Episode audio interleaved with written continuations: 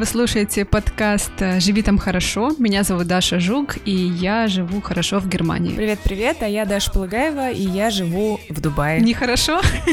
Ничего не сказала Даша. В связи со всем происходящим в течение последнего года, так мне всегда неловко, мы это уже обсуждали, говорить хорошо, нехорошо. В целом хорошо, конечно, живу. Хорошо, что уж тут. Да, я, если честно, тоже, когда сказала «и я живу хорошо в Германии», поймала себя на чувстве Блин, как-то это вообще странно в это время говорить это слово «хорошо», и мы вообще его перестали потреблять. Э, только только в названии подкаста. Да. Нужен ребрендинг. Давай назовем просто «Живи, живи там». Релокация туда. Релокация туда. Да, друзья, а, мы наконец-то вернулись в ваши наушники. А, мы по вам соскучились, соскучились по друг другу и по нашему подкасту, и придумали для вас очень много всего интересного. Так что stay tuned. А, Даша, давай такой маленький качап, расскажи, как дела, что новенького? А, все классно, хорошо. Я мерзну в Дубае. Я понимаю, что это звучит странно. Недавно я увидела в каких-то дубайских новостях про то, что в ближайшие 10 дней будут самыми холодными, и в горах будет плюс 5. И в наш дружеский чат я это скинула сообщение со словами «я эмигрирую», потому что для меня это уже реально очень холодно. И когда мы утром просыпаемся рано утром, я везу Машу в сад на велосипеде, и на улице плюс 20, и я адски мерзну и ношу теплую флиску, которую я купила для горных лыж, для того, чтобы кататься в горах. Даже мне кажется, что говоришь, что ты адски мерзнешь э, в плюс 20, когда в Москве было практически минус 20, примерно так же стыдно, как да. говорить, я живу хорошо. Выключая меня из подкаста, я ухожу, чтобы не портить имидж нашего проекта. Летят помидоры, помидоры в наши огороды. Вот, да, это странно. Это вот четвертый год в Дубае, это, наверное, первый зима, когда я реально мерзну. Вот так вот тебя продрогала. Замерзающий Дубай. Мне тоже есть что сказать про замерзающую Европу. Я тоже замерзаю, Даша. Вот у меня тут плед. Я сейчас в гостях в так. Мюнхене. А, И у нас сегодня плюс один, и выпал снег, и тоже как-то очень а, холодно. Я совсем отвыкла, а, хабаровчанка, я отвыкла от дальневосточных морозов и от минус 30. Видимо, я тоже адаптировалась к европейской зиме, и какая-то вообще стала супер мерзлявая. А, но радуюсь снегу, потому что я вообще люблю снежные зимы, и, кстати, вот именно по этой части русской зимы я очень скучаю. Здесь мне этого не хватает. А, эта европейская зима прям супер теплая, видимо, совсем совсем такие признаки глобального потепления. У нас светит солнце часто, уже расцвели цветы, представляешь? Это прям супер странно для этого времени года. Зеленая трава. В январе. Да, расцвели цветы. С одной стороны грустно, потому что это глобальное потепление, с другой стороны радостно, потому что птички поют, небо голубое, цветочки. И для настроения это, конечно, так, очень приятно.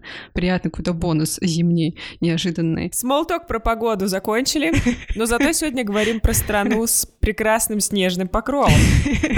То, что нравится Даше. Говорим про Канаду. Мы уже делали один выпуск про Канаду, решили повторить. Есть какой-то апдейт новой информации. Вообще решили чуть более структурированно рассказать о плюсах, минусах и о том, как туда переехать. Дело в том, что в Канаде есть десятки программ по переезду. Это одна из немногих стран, в которой, кажется, кажется, люди с красным паспортом могут получить гражданство в перспективе трех лет. И я, кстати, в Дубае нередко встречаю не эмиратцев, конечно, но там ливанцев каких-нибудь с канадскими паспортами, которые там в свое время, например, поехали на учебу туда и успели получить гражданство. И у нас есть э, подруга Миша, она канадка, и она называет себя Fake French, потому что она из э, Квебека, из, из франкоязычной части Канады, при этом выросла в Дубае. Очень интересная биография. Муж у нее француз, а она говорит, что она Fake French.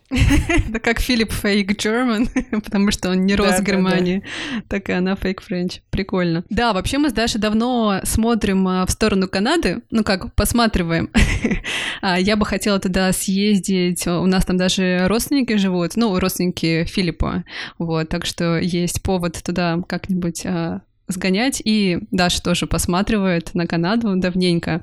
А, что нас привлекает? А, природа, конечно, а, снежный покров и медведи, ну, вообще качество жизни, кажется, что там, правда, очень классно живется. Но вот сегодня мы будем про это расспрашивать нашего гостя а, Глеба. Он ведет а, на Ютубе классный канал, который называется «Интересная Канада». Ссылочку мы обязательно оставим у нас в описании.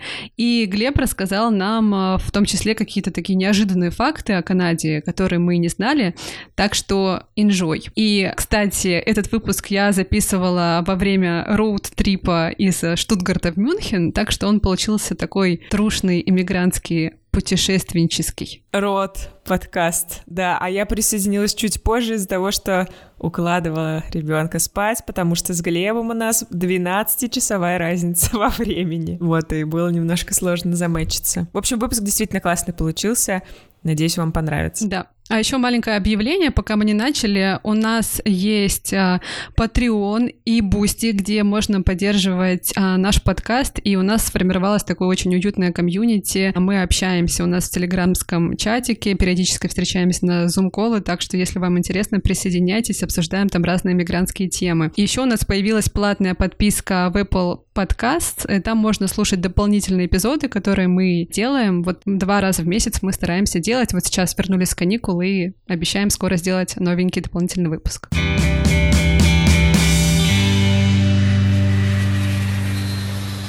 Глеб, привет. Привет, Даша. Спасибо большое, что нашел время, пришел к нам в ранний утренний канадский час к нам в подкаст. Да, и спасибо большое, что пригласили. Мне очень приятно быть в вашем подкасте. Да, здорово. Давай начнем с тобой разговор о Канаде с э, твоего короткого такого монолога представления. Расскажи, пожалуйста, немного про себя, чем ты занимаешься и как и когда ты оказался в Канаде. С удовольствием. Меня зовут Глеб Кобец. Я родился и вырос, в принципе, в России, в городе Волгограде, но в 17 лет лет я уже переехал с семьей в Украину, у нас много родственников в Украине, и очень долго прожил в Украине, по-моему, 13 лет. И после этого со своей супругой, когда мне было 30 лет, мы переехали э, в Канаду, эмигрировали, это был 2015 год. На тот момент мы прошли по одной из программ иммиграции федеральных канадских, выполнили все требования этой программы, и достаточно быстро, за 10 месяцев, мы эмигрировали, можно так сказать. Мы получили свои иммиграционные визы буквально вот за три дня до моего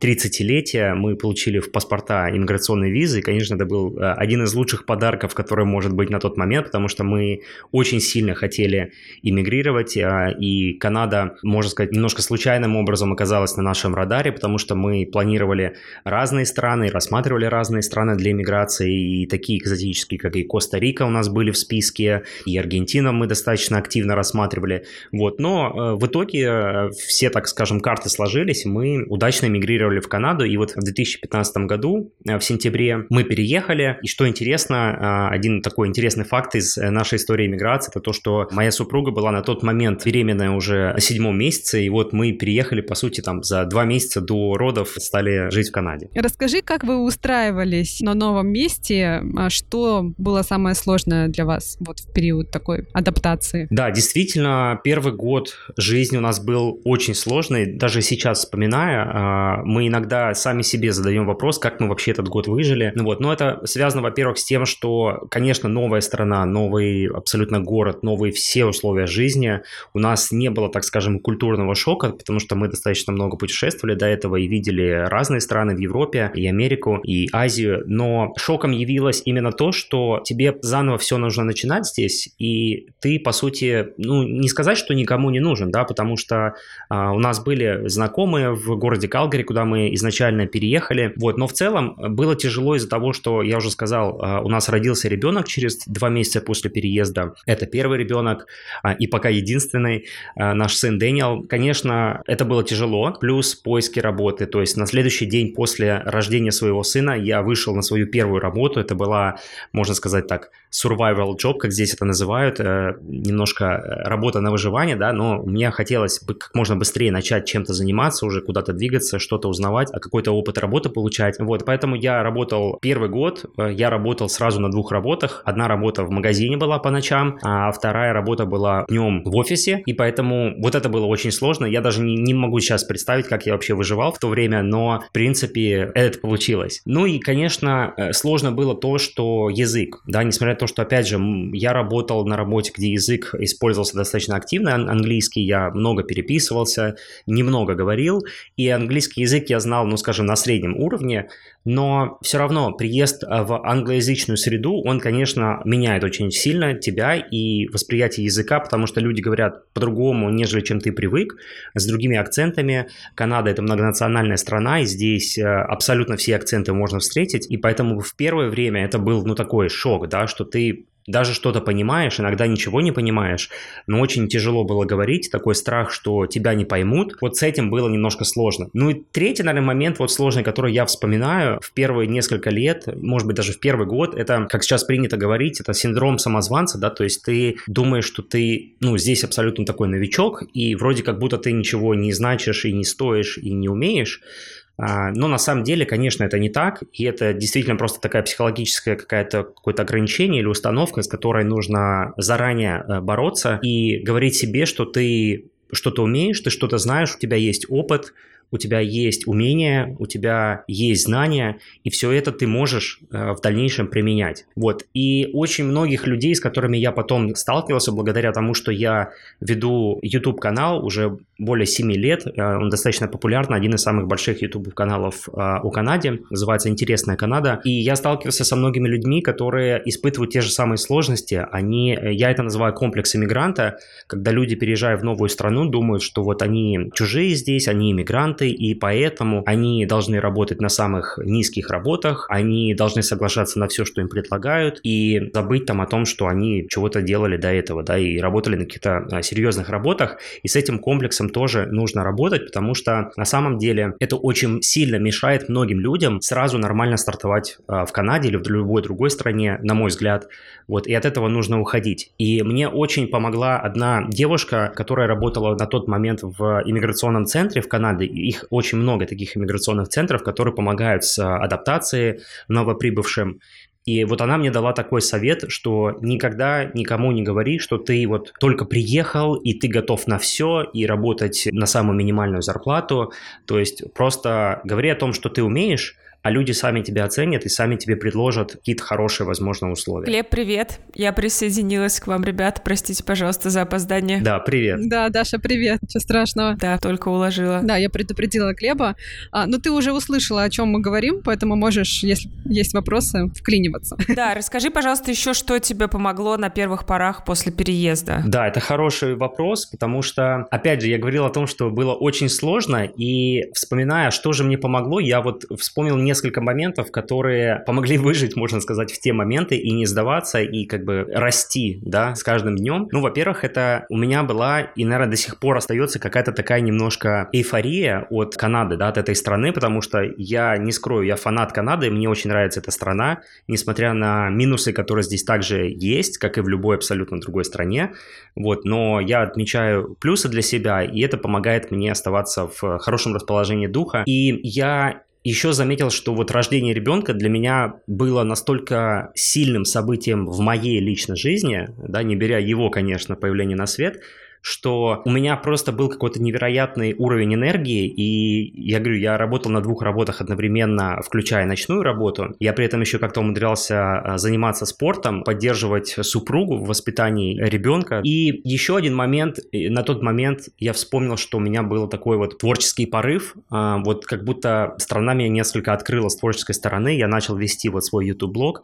записывать видео и погрузился очень сильно в а, видеоконтент, и мне это доставляло огромное огромное просто на тот момент удовольствие, как и сейчас. И еще есть такой момент, вот сейчас такое есть слово модное, достаточно насмотренность, да, многие о нем говорят. То есть это когда ты, э, ну, я бы это назвал мировоззрением или как это, любопытство, может быть, даже, да, когда ты вот пытаешься познать все вокруг себя или в какой-то определенной сфере, и ты как можно больше открываешься для этого, и погружаешься вот в местный кон- контекст, да, то есть я очень много ходил по разным ивентам, встречался с разными людьми, бесплатные, платные какие-то выставки, конференции, ярмарки вакансий, какие-то воркшопы, какие-то встречи иммигрантов. В общем, как можно больше знакомился с разными людьми, чтобы понять вообще, как здесь люди живут, а, как они работают, как они ведут свою жизнь и так далее. Ну и, конечно, это все сказалось потом, и э, очень быстро я нашел и первую работу, и потом и вторую работу благодаря нетворкингу, и это мне помогло сразу встать на какие-то вот рельсы работы. Да, ну и, конечно,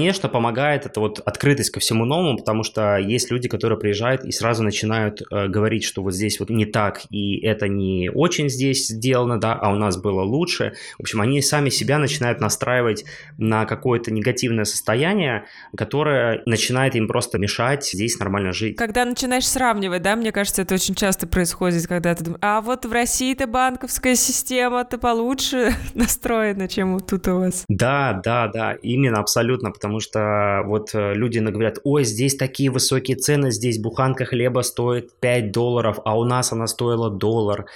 И я просто всегда говорю, а зачем вы это делаете? То есть, ну вот цель вот этого. Ну хорошо, вы сравнили, и что дальше? Как это поможет вашей жизни здесь? Вот.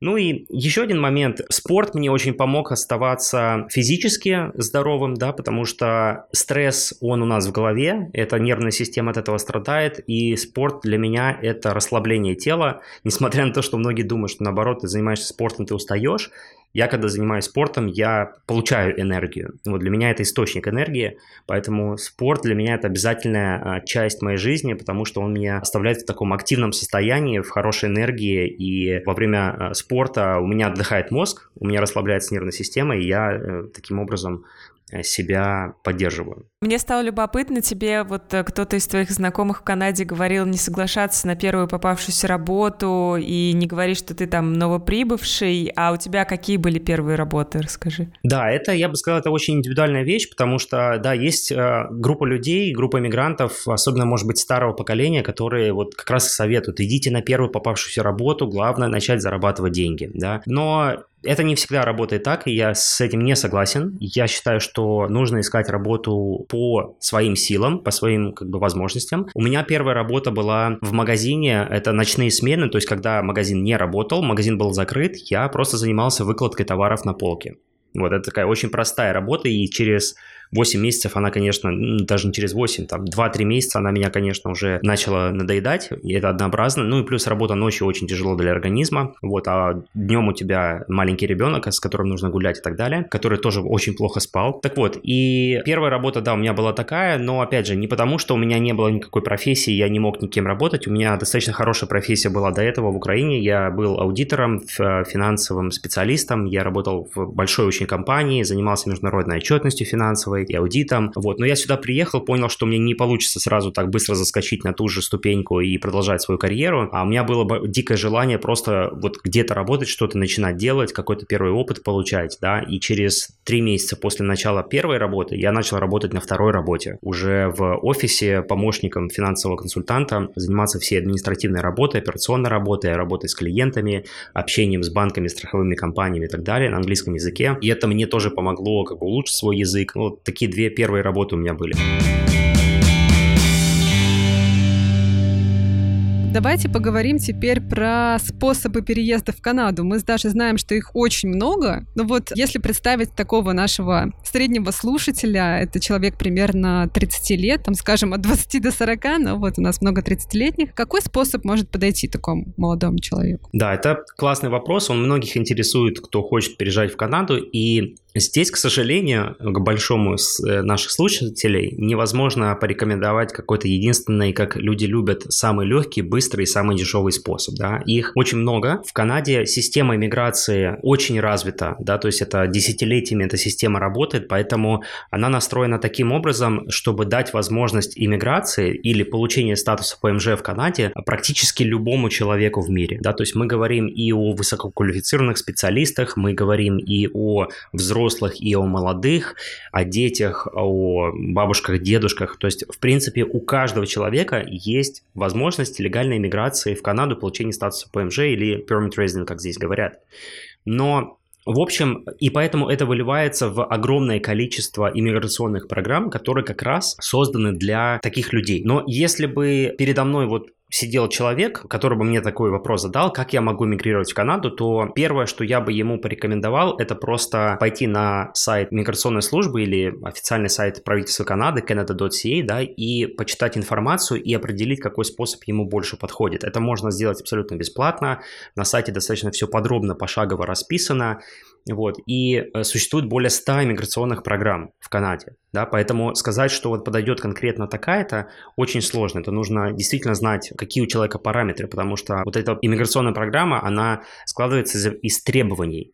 Если человек удовлетворяет этим требованиям, значит, ему эта программа подходит. Да? Но если говорить более конкретно, вот как люди чаще всего переезжают в большей массе, то в основном это через традиционные федеральные программы миграции, когда вот есть требования, допустим, человек должен знать язык на таком-то уровне, он должен иметь стаж работы, он должен иметь образование, за это все он набирает баллы, и тогда он проходит по миграционной программе. Есть люди, которые эти баллы не набирают, тогда они могут, допустим, через рабочую визу, они находят работу в Канаде, получают рабочую визу, приезжают, работают, и потом, опять же, по одной из иммиграционных программ становятся постоянными резидентами.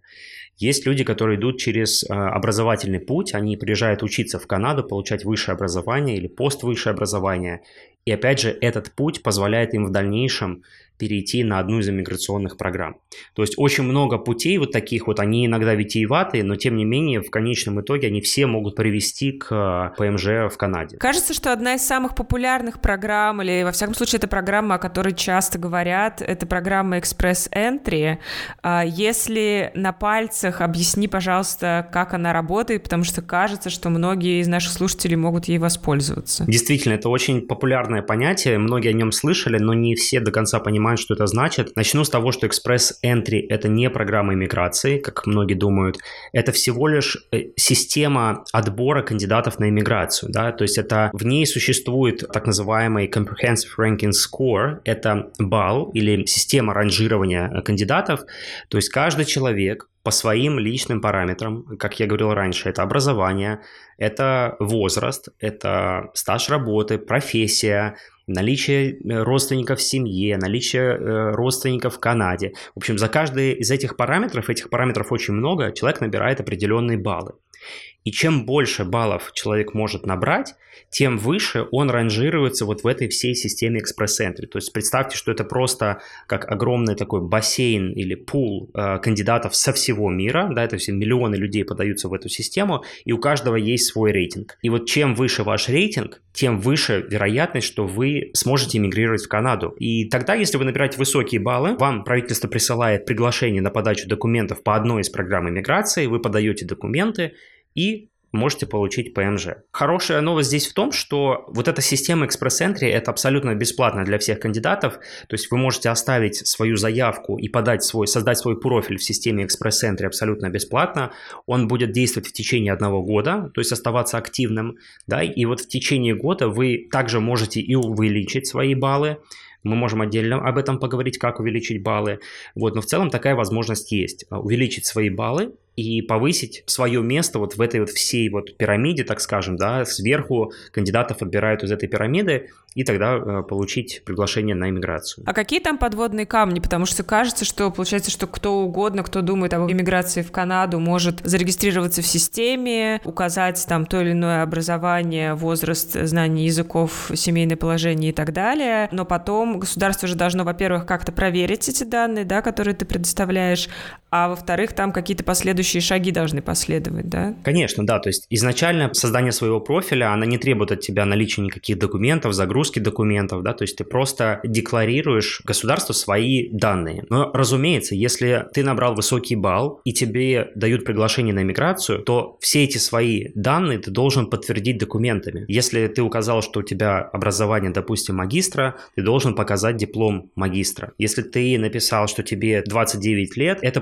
подтверждает твой паспорт или твое свидетельство о рождении. Если ты написал, что ты профессионал в такой-то профессии с таким-то стажем работы, ты это тоже должен подтвердить документами. То есть все вот эти факты, они должны быть подтверждены документами. Поэтому искажение этих фактов – это очень плохой прием, и в некоторых случаях он ведет даже к тому, что вы можете получить бан, так называемый, да, на иммиграцию в Канаду, и в течение пяти лет вы не сможете получить никакую визу. Я здесь должен сделать небольшое отступление, такой дисклеймер, э, и сказать, что я не иностранный консультант, и вот этими вопросами в Канаде занимаются лицензированные специалисты, которые аккредитованы правительством на оказание таких вот консультаций и услуг людям, да, поэтому важно понимать, что ту информацию, которую я говорю, она не на 100% может быть иногда актуальна и корректна, но, по крайней мере, я оперирую теми данными, которые есть на официальном сайте, вот, и тут, конечно, всегда лучше обращаться к профессиональным специалистам, чтобы они вам четко рассказали, как, как вот действовать. Ну, я думаю, что нам нужно какое-то общее понимание,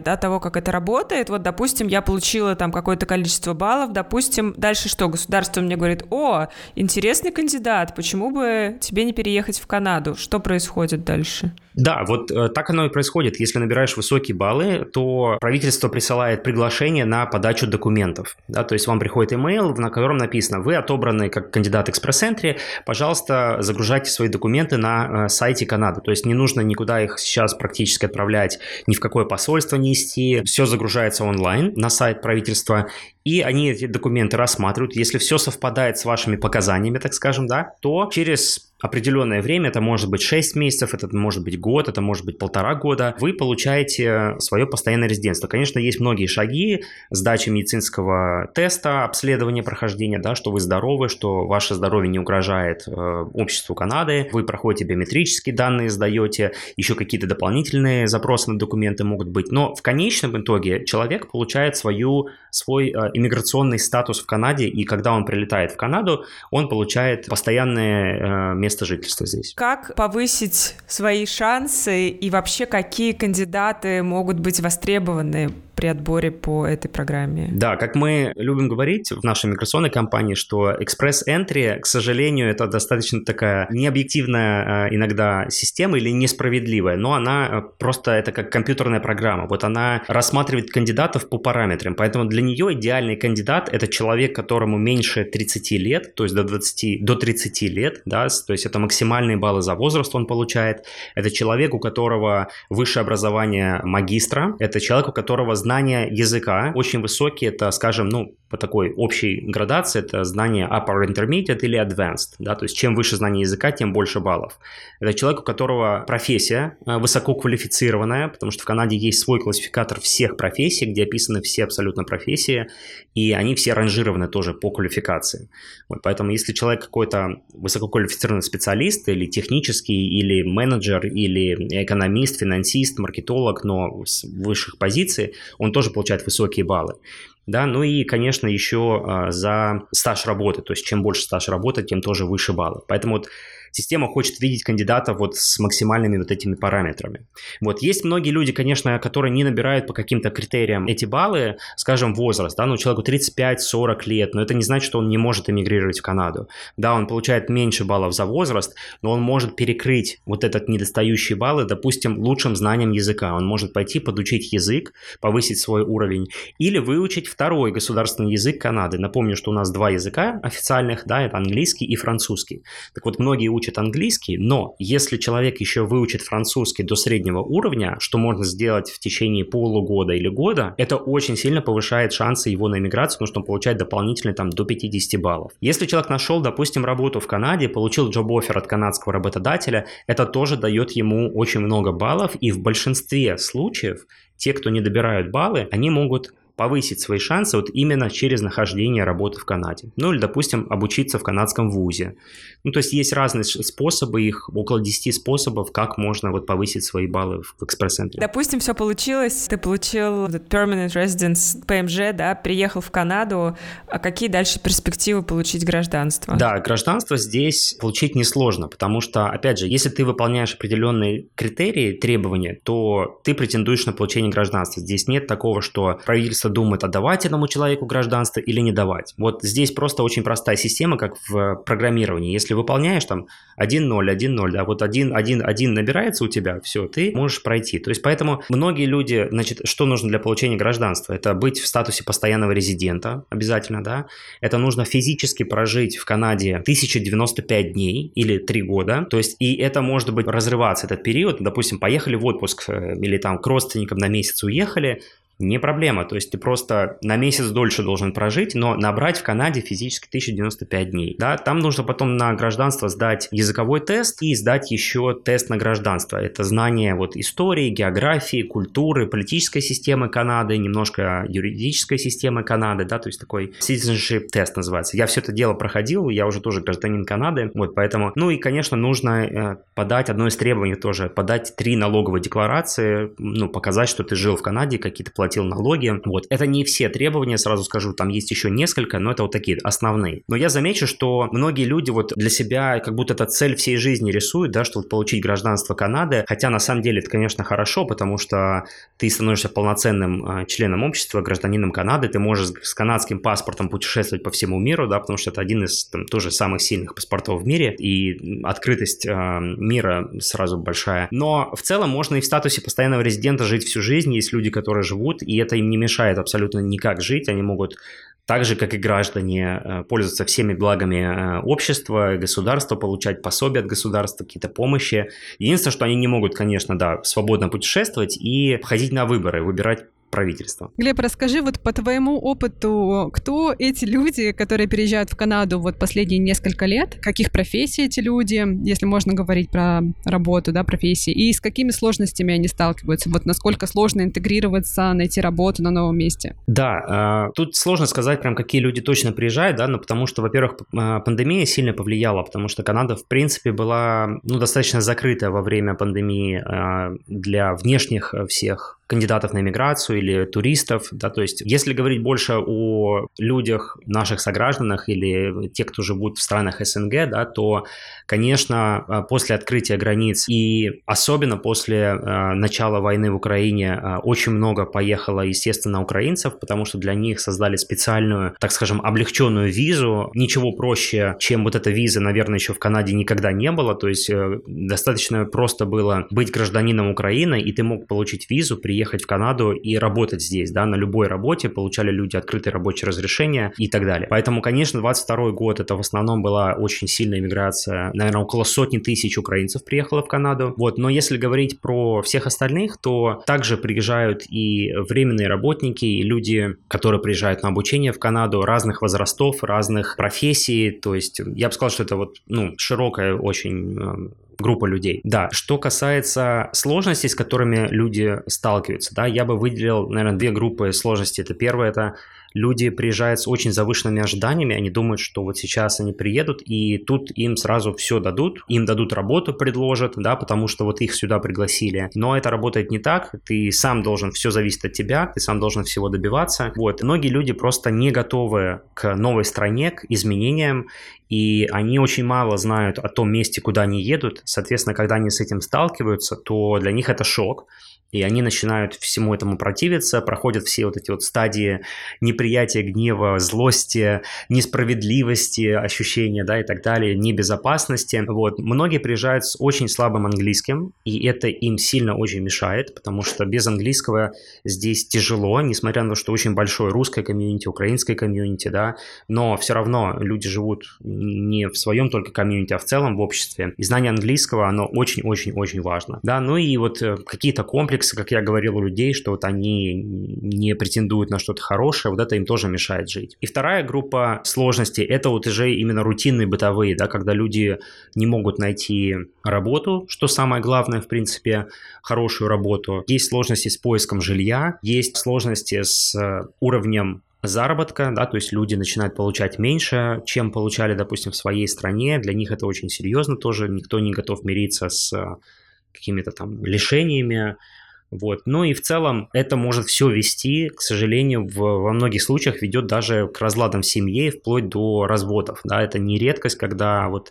в семьях иммигрантов происходят разводы, потому что люди не справляются просто с этим психологически, а ментально, и, к сожалению, такое тоже имеет место быть. Я не говорю, что это прям повсеместно, и это прям какая-то эпидемия, да, там, но такое часто встречается. Глеб, а мне э, хочется задать тебе, знаешь, уточняющий вопрос про работу. Ты это тоже упомянул как одну из сложностей в жизни новых иммигрантов, э, и ты рассказал, что ты был в Украине аудитором, то есть ты был достаточно высококвалифицированным специалистом, но когда ты переехал, одна из первых твоих работ это была ну, достаточно низкоквалифицированная работа в магазине, ты работал по ночам. Как тебе это давалось и сколько времени у тебя ушло на то, чтобы вернуться на какой-то свой прежний уровень уже в новой стране? Да, мне почему я пошел, допустим, почему я не смог вернуться на свою же работу, да, в Канаде, потому что, ну, во-первых, здесь есть местные требования по каким-то профессиональным знаниям, и, скажем, для некоторых людей э, просто нужно, допустим, идти и заново обучаться или и получать лицензию. Предположим, психологи, предположим, врачи,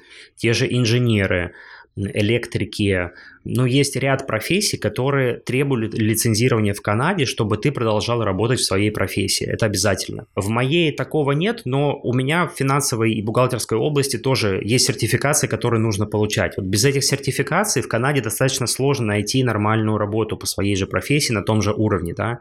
Плюс это, конечно, опыт работы. Если у тебя нет местного опыта работы, то многие работодатели на это смотрят негативно, и они не хотят набирать, брать таких сотрудников, им, конечно, выгоднее и легче взять человека, который здесь уже работал. Причем не обязательно по такой же точно профессии, в принципе, по любой работе, потому что корпоративная среда и культурная среда на работе в Канаде, она сильно отличается от того, что было у нас в России и в Украине. Здесь люди по-другому работают, по-другому коммуницируют, взаимодействуют, и это все очень сильно сказывается на результатах работы. Поэтому нужно знать вот эти особенности. Я их не знал, к сожалению, не был настолько сильно готов, хотя очень готовился.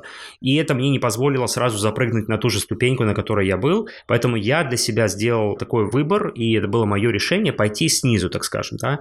Но уже где-то через два года, можно сказать, вот у меня этот путь занял, когда я зашел на хорошую работу, я решил переквалифицироваться в индустрию IT, вот, хотя я не стал программистом, я был операционным управляющим и консультантом по внедрению э, софтвера, да, Поэтому я начал работать в IT-компании. Сначала начинал тоже с нижней позиции консультанта по внедрению программного обеспечения и дошел в этой компании до позиции VP of Operations. То есть, ну, это одна из самых высших позиций. Вот, у меня была команда, и мы внедряли большие проекты. Я много путешествовал, и в США у меня было много а, командировок. Вот, но, а, опять же, что явилось, может быть, ключом вот к такому, не сказать, что успеху, а вот к тому, чему я достиг, это общение, нетворкинг и постоянное проявление себя. Да? Вот очень важно говорить о том, чего ты хочешь другим людям, где ты хочешь работать, что ты умеешь, на что ты способен и к чему ты готов стремиться. Вот, и тогда люди будут на это как-то реагировать, как-то тебе помогать, что-то подсказывать, э, и это, может быть, тоже поможет сильно. Тем временем я доехала до Мюнхена. А, Глеб, вот, а как тебе кажется, кому вообще подходит э, Канада? Как место жизни? Мне кажется, Канада, она вот для людей, которые любят достаточно спокойный образ жизни, размеренный, такой стабильный, может быть, в какой-то даже степени, да, потому что здесь можно построить карьеру, здесь есть определенный вайб больших городов, да, если брать там, допустим, Торонто, Ванкувер, это, ну, большие города со своим вайбом, с энергетикой и такой вот. Для людей, которые особенно переезжают с крупных городов, допустим, с Москвы, взять, если, не знаю, с Дубая кто-то переезжает, то, конечно, для них вот переехать ехать в какой-то совсем маленький город, но будет очень скучно в большинстве случаев. Но в целом Канада, мне кажется, для любителей природы, для людей, которые ценят хорошую экологию, хорошую природу, да, то есть э, возможность быть на, в дикой природе и пользоваться этими преимуществами. Люди, которые любят, как я уже сказал, может быть, стабильность. И еще очень важно, это люди, которые открыты к новому и открыты, так скажем, к разному. Да. Я позволю себе употребить слово «толерантный», которое немножко приняло абсолютно не те оттенки, которые она на самом деле носит, особенно в России, мне кажется.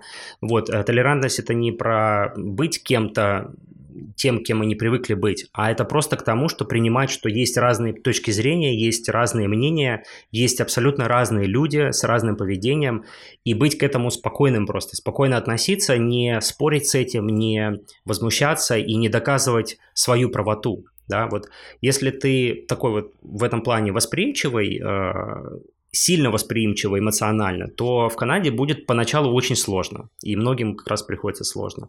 Вот если ты к, к разному относишься спокойно, то тебе будет здесь комфортно и спокойно. То есть есть какое-то ощущение такого плавильного котла, да, что прям разные-разные люди приехали с разным бэкграундом и разными представлениями о жизни и так далее. Да, конечно, потому что Канада страна мигрантов, и здесь люди со всего мира, действительно. То есть э, ты слышишь разные акценты, ты видишь разные культуры, разные привычки людей. Тут празднуются разные праздники. Вот скоро у нас будет китайский Новый год, и сейчас во всех магазинах начинают быть китайская символика, какая-то декорация, да, потому что уважают представителей национальность эту, и ей тоже уделяют внимание. Вот, э, также празднуют и все и индийские праздники, ну, то есть я не говорю, что все празднуют, но, по крайней мере, мы видим это, что есть у нас вот жители Индии, которые приехали в Китай, они празднуют свой Новый год. Мы можем посмотреть, как это происходит. Это знакомство с разными культурами. Действительно, здесь такое вот смешение очень большое. Люди разных рас, разного цвета кожи. И я каждый раз благодарю себя внутри, и мы с женой вот э, очень часто говорим друг другу спасибо за то, что мы переехали в Канаду, потому что мы видим, как наш ребенок развивается, как он видит разных людей, по сути, он видит весь мир практически в одной стране, да, вот, и это, конечно, расширяет его мировоззрение, и ему потом во всем мире будет находиться намного легче и спокойнее, потому что для него это не будет новинкой и чем-то таким вот, что прям, а что это такое? Когда мы с Дашей думаем про Канаду, вот я тебе говорила э, об этом перед нашим с тобой интервью, Глеб, да, что вот мы представляем Канаду как такое очень идеалистическое место, где растут ели, горы, прекрасная природа, высокое качество жизни, в общем, все классно, но наверняка наверняка есть какие-то подводные камни, минусы, про которые мы не знаем. Можешь, пожалуйста, ими поделиться? Безусловно. Я уже сначала сказал, что Канада, она разная, и я ни в коем случае не идеализирую эту страну, потому что здесь есть много своих внутренних проблем, и есть минусы. Один из минусов, который многие отмечают, это очень высокие налоги. Да, у нас прогрессивная шкала налогообложения. Чем больше ты зарабатываешь, тем больше ты платишь налогов.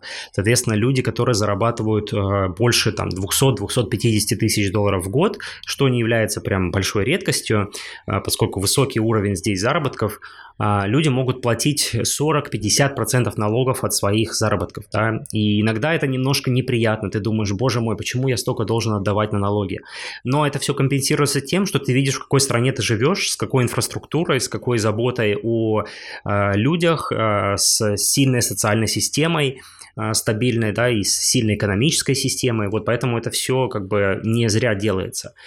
А другой э, минус – это, наверное, очень высокая конкуренция на рынке труда. Да, как я уже говорил, что найти работу непросто, и считается нормальным, если человек здесь ищет работу в течение 4, 6, а то и 8 месяцев, хорошую профессиональную работу. Да, здесь, я бы сказал, своеобразная такая система медицины и образования. Она очень непривычна нам, выходцам из э, постсоветских стран, потому что здесь это работает немножко по-другому. Э, ты не можешь просто пойти в любую поликлинику и доктору сказать, что выпишите мне вот такие лекарства. Вот, система медицины здесь другая. Она, естественно, государственная и бесплатная, то есть мы не платим за медицину, как в США. Вот. То же самое касается образования. Здесь образовательный процесс построен по-другому. Особенно первые 5-6 лет в школах дети, ну, очень мало, так скажем, обучаются каких-то техническим или таким твердым знаниям, да, научным. А здесь они больше социализируются, эмоционально воспитываются. Мне это очень нравится, что ребенок их учат проявлять эмоции, их учат э, осознавать свои эмоции, их учат общаться друг с другом, взаимодействовать и так далее. Вот, э, и это делает их более сильными личностями с точки зрения психологии психологического и ментального здоровья. Здесь это очень много уделяется этому внимания, а потом уже со старших классов, 6, 7, 8 грейд, они начинают учиться в нашем понимании, да, то есть здесь не готовят в школах с первого класса каких-то академиков а, вот, или научных сотрудников, здесь готовят людей, которые а, будут комфортно взаимодействовать в обществе. А, ну и также я бы сказал, что здесь достаточно сильная бюрократия, зарегулированность. Если ты хочешь начинать свой бизнес, с одной стороны, его очень легко начать, но с другой стороны, есть много правил, регуляций, которые иногда мешают. Да? И, наверное, из таких вот каких-то очень бытовых проблем, которые мне лично не нравятся, это вот очень высокая стоимость связи и интернета и очень высокая стоимость перелетов по Канаде. Да? Страна большая, вот, населения не так много, и поэтому стоимость э, авиабилетов очень высокая. Допустим, нам полететь с вот Ванкувера в Торонто может стоить туда-обратно билет там 800 долларов. То есть в этом плане Европа и Америка, конечно, просто рай для путешественников, потому что можно за небольшие деньги путешествовать э, и очень дешево.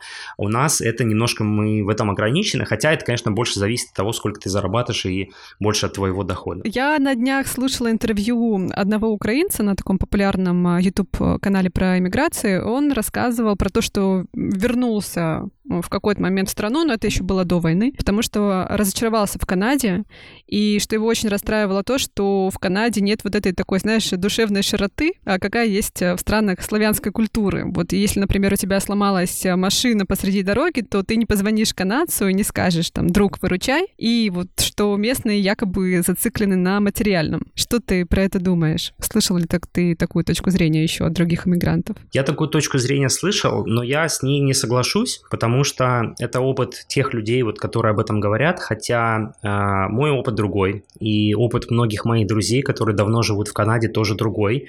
У нас есть прекрасные друзья, соседи, канадцы, которые здесь всю жизнь живут, абсолютно великолепные люди, добрые и отзывчивые, и вот, вот это вот пресловутое позвонить в час ночи и э, попросить какой-то помощи, но так, конечно, можно делать, но это не значит, что вот у нас там все такие щедрые, добрые друзья, а здесь прям нет, да, во-первых, нужно немножко соблюдать личные границы других людей, и тут больше, мне кажется, не про национальность, а в целом про ну, общее восприятие и отношение к другим людям. Но я бы сказал, что канадцы, они в целом очень дружелюбные и отзывчивые люди, да, не сказать, что вот они прям душа на распашку, как у нас, это просто другая культура, это просто другая ментальность, они себя ведут по-другому, но это не значит, что они плохие, к этому нужно просто адаптироваться, привыкнуть и с этим научиться жить, и все, и тогда, возможно, и тебе легче будет. Если ты хочешь быть вот таким душой на распашку, будь им, и тебе будет легче жить, но не надо обязательно требовать это от другого человека. Но я могу по своему опыту сказать, что многие канадцы, они очень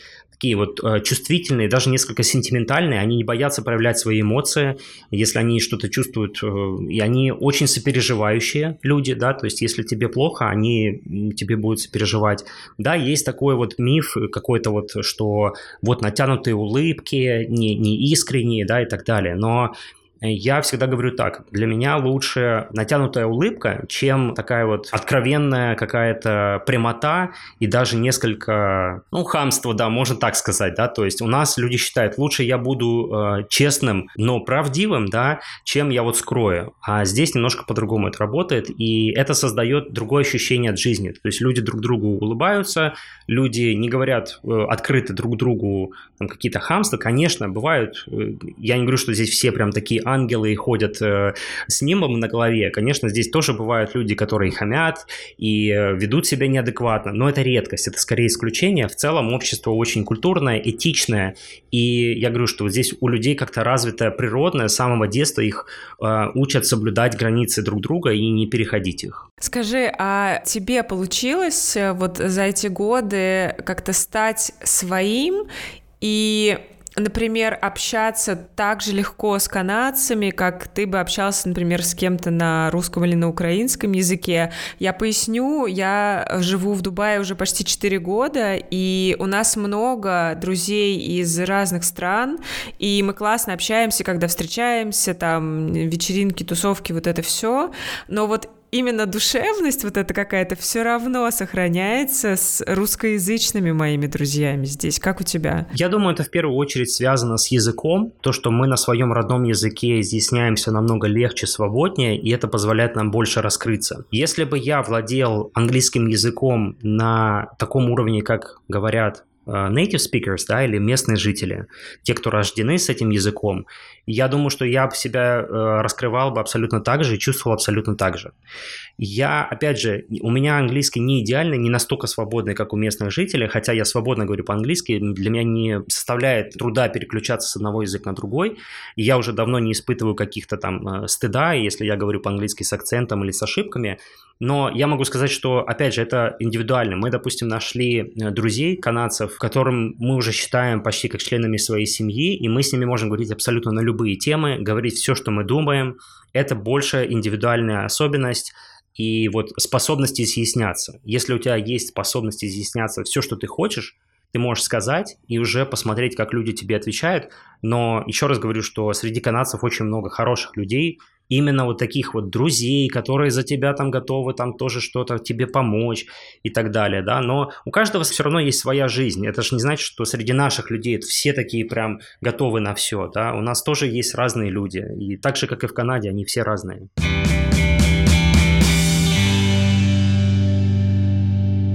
Канадцы считаются самой счастливой нацией в мире. А, это так? Ты это сам замечаешь а, на практике? Я не готов сказать, что это самая счастливая нация в мире, потому что таких, наверное, много. Ну, одно из самых, одно из самых счастливых, точнее. Ну, по моим ощущениям, личным ощущениям, люди здесь действительно живут счастливо, потому что они здесь достаточно высокий уровень жизни, когда закрыты базовые потребности у людей э, в безопасности, в еде, жилье и каких-то благах цивилизации, то, конечно, люди начинают себя проявлять по-другому уже переходить на следующую э, ступеньку пирамиды Маслоу, да, и здесь люди, конечно, действительно на одной из высших ступенек, потому что это видно, как люди относятся друг к другу в первую очередь, как они э, готовы помогать друг другу, и как вообще они смотрят, и насколько часто они улыбаются.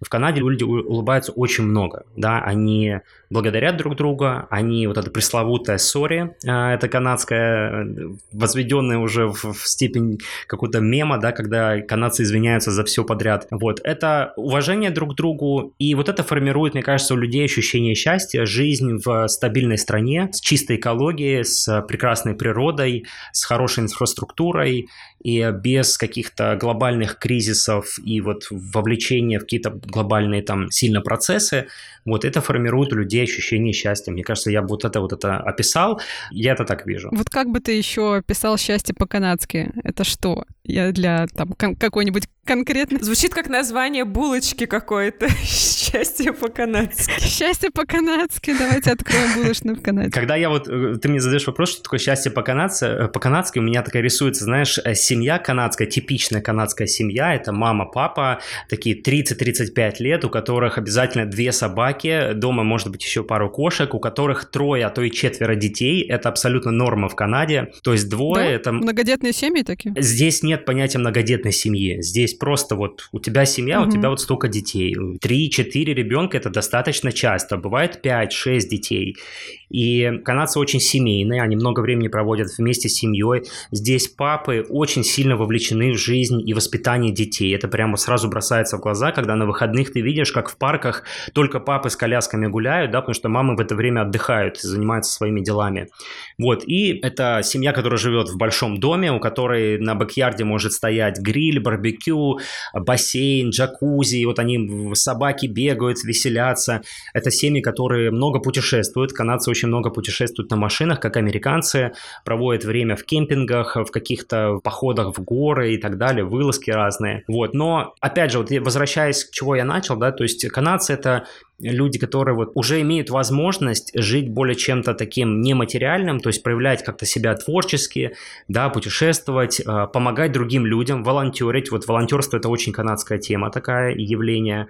Вот. Ну и в целом они очень э, любят вот жизнь в своем комьюнити, да, то есть быть связанным с другими людьми и ощущение какой-то общности с людьми, которые живут вот вокруг тебя. Я сегодня специалистка по уточняющим вопросам. У меня есть уточняющий вопрос. Меня заинтересовало то, что семьи большие, а насколько раз развита в стране вот система какой-то помощи семьям с детьми, я имею в виду доступность детских садов, там няни, помощницы, вот это вот все? Здесь есть хорошая помощь от государства в виде а, ежемесячных выплат, просто независимо от твоего дохода, тебе государство за то, что у тебя есть дети, тебе государство платит определенную сумму денег. Эта сумма может доходить до 500-600 долларов в месяц на одного ребенка. А, там есть разные виды помощи. Иногда люди получают в общем и провинциальные, и федеральные помощи. Там может доходить до 700-800 долларов на одного ребенка в месяц. Это что касается материальной помощи. Сады в Канаде, вот это, наверное, один из минусов, кстати, а все практически сады это частные и нету бесплатных детских садов. То есть всегда семьи должны платить за своих детей то, что что они ходят в садики. Суммы могут доходить до тысячи, полторы тысячи долларов в месяц за одного ребенка. Поэтому очень многие мамы, если двое-трое детей, они не, не работают, они сидят дома с детьми и экономят значительную часть бюджета. Но в целом, конечно, помощь государства э, семьям очень большая, особенно тем, которые зарабатывают немного денег. Люди очень много получают пособий, вот, и в целом есть государственные какие-то спортивные центры, можно очень недорого детей отдавать на творчество, на какие-то спортивные секции, да, и в принципе, здесь для детей много чего есть, и э, государство очень заботится о детях, о стариках, о пенсионерах, вот эти вот слои населения, они здесь очень защищены и в таком даже в приоритете, я бы сказал. Ощущается ли, что Канада во многом это страна иммигрантов, поскольку мы уже поняли, да, по ответу на, на наш вопрос про то, как переехать, да, много способов переехать. Судя по всему, иммигрантов очень много. И вот в Штатах, например, правда ощущается такой вот сильный замес культур, э, менталитетов, привычек. Вот как это в Канаде устроено? Мне кажется, это очень похоже, как и в Штатах, так же и в Канаде. Как я говорил, здесь здесь разные люди со всего мира, поэтому здесь вот есть ощущение, что это абсолютно страна иммигрантов. И здесь к иммигрантам абсолютно хорошее, спокойное и уважительное отношение. Здесь их не считают какими-то второсортными людьми. И еще, что мне очень нравится, это забота, ну, так скажем, принятие мигрантов, это на государственном уровне, да, есть здесь целая государственная, так скажем, система принятия мигрантов, то есть есть государственные центры помощи мигрантам, когда ты можешь туда прийти, обратиться за какой-то информационной помощью, иногда даже помогают с э, какими-то вещами на первое время, да, там у людей, которых мало денег, допустим, э, есть государственные фудбанки, куда можно пойти просто бесплатно получить еду, ну и в целом вот эта система принятия принятия мигрантов или инклюзивности, как еще говорят, когда ты себя не чувствуешь каким-то отбросом в обществе или чужим в этом обществе, да, тебя очень сильно принимают и сразу пытаются адаптировать в, вот в это общество, в эту систему и сделать тебя максимально быстро такой же частью или единичкой, как и все остальные, которые здесь живут и 20 лет, и которые живут и всю жизнь здесь. А расскажи, пожалуйста, как сейчас относятся к иммигрантам из России и как иммигранты из России и иммигранты из Украины уже уживаются? Да, это такой вопрос э, несколько э, сложный, потому что, конечно, не скрою, что вот эта вся война в Украине, э, она, конечно, сильно повлияла на отношения между людьми, особенно между украинцами и гражданами России, да, и поначалу, в первые месяцы, то, что я замечал, конечно, были, ну, не сказать, что стычки, но какие-то конфликты, да, между, особенно в интернет-пространстве, на всяких форумах, группах, чатах и так далее. Вот, о каком-то физическом столкновении я таких случаев не слышал э, в Канаде, да, потому что, опять же, Канада это законопослушная страна, где соблюдаются все законы, и люди, которые здесь находятся, они понимают, что нарушение закона, э, чем бы оно ни аргументировалось, оно будет нести последствия. Поэтому все-таки люди соблюдают здесь законы, и ну, просто так пойти кому-то разбить машину, за это могут быть сильные последствия. А сейчас я бы сказал, что это немножко успокоилось, да, то есть каждый понял, что у каждого своя дорога, и не нужно там друг друга трогать. И все мы сюда приехали в Канаду не для того, чтобы продолжать с друг другом конфликтовать, а для того, чтобы мирно жить. Мне кажется, большинство людей это понимают, и я очень благодарен своим многим э, тысячам знакомых украинцев, которые э, ко мне сохранили нормальные отношения, потому что я гражданин России, я этого не скрываю, да, но я очень долго жил в Украине и уже долго живу в Канаде. И поэтому Отношения, в принципе, между людьми нормальные, я бы сказал. Э, с точки зрения государственной вот какой-то позиции, мы знаем, что есть позиция правительства по отношению к режиму да, в России. А, есть отношения обычных людей. Канадцы абсолютно нормально, ровно относятся ко всем, да, будь то украинцы, будь то русские, будь то, не знаю, индусы, китайцы, кто бы это бы ни был.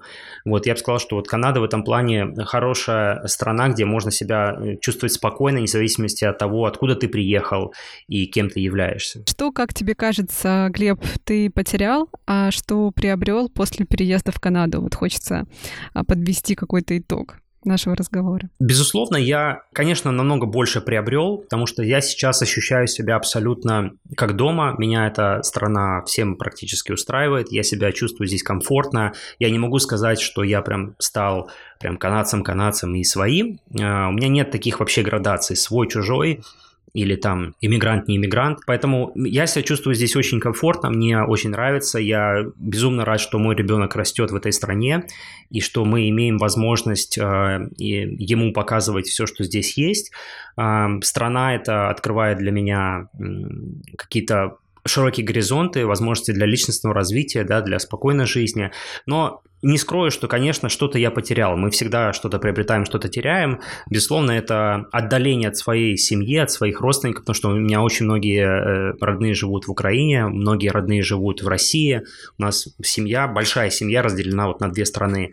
Вот, и, конечно, это несколько ослабление связи со своими родными, э, со своими друзьями, потому что на удалении очень тяжело поддерживать такие близкие отношения все-таки, да. И мне кажется, еще э, из, из такого прям бытового, рутинного, что я вспоминаю, это вот конечно, потеря возможности больше путешествовать по Европе, что я очень любил делать до этого. Из Канады очень дорого и долго летать в Европу. В то же время мы можем, конечно, много путешествовать по США и по странам Карибского бассейна. Вот, но вот, вот это я, наверное, для себя отметил. Спасибо большое, Глеб. Я поняла, что мне все нравится, кроме зимы и платных детских садов. И высоких налогов.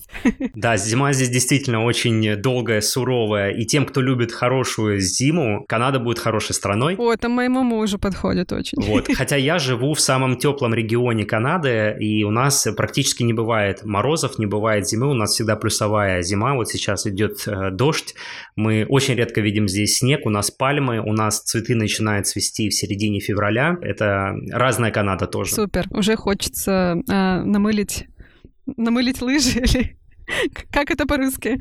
Если мы все-таки намылим, да, всегда welcome. То обязательно, Глеб, тебе напишу. Я буду очень рад вас видеть и показать то, что смогу показать здесь. Спасибо большое. Круто. Да. Спасибо большое. Да, и вам огромное спасибо за возможность с вами пообщаться и рассказать о Канаде для ваших слушателей. Я надеюсь, что кому-то я рассказал что-то новое, и это, может быть, кого-то сподвигнет на а, переезд. Ну и, конечно, желаю а, всем, кто хочет эмигрировать в Канаду или в любую другую страну, успехов и не сдаваться на этом сложном пути, потому что действительно непросто, но всегда помните о том, чего вы хотите, к чему вы стремитесь и зачем вы это делаете. И это вам будет всегда помогать в самые сложные моменты. Супер. Отличные слова, спасибо. Спасибо. Пока-пока. Да, и вам спасибо. Пока. Спасибо большое Глебу за классные слова в финале. И спасибо вам, что вы дослушали до конца. Уверена, что вам понравился этот выпуск. И лучшим вашим фидбэком будут ваши сторис со ссылкой на наш подкаст, на этот эпизод, может быть, с рассказом про наш проект. Если вы нас слушаете, пожалуйста, поделитесь с теми, кому наш подкаст может быть актуален. Ждем. Спасибо большое, друзья. Услышимся скоро. Пока-пока. Пока-пока.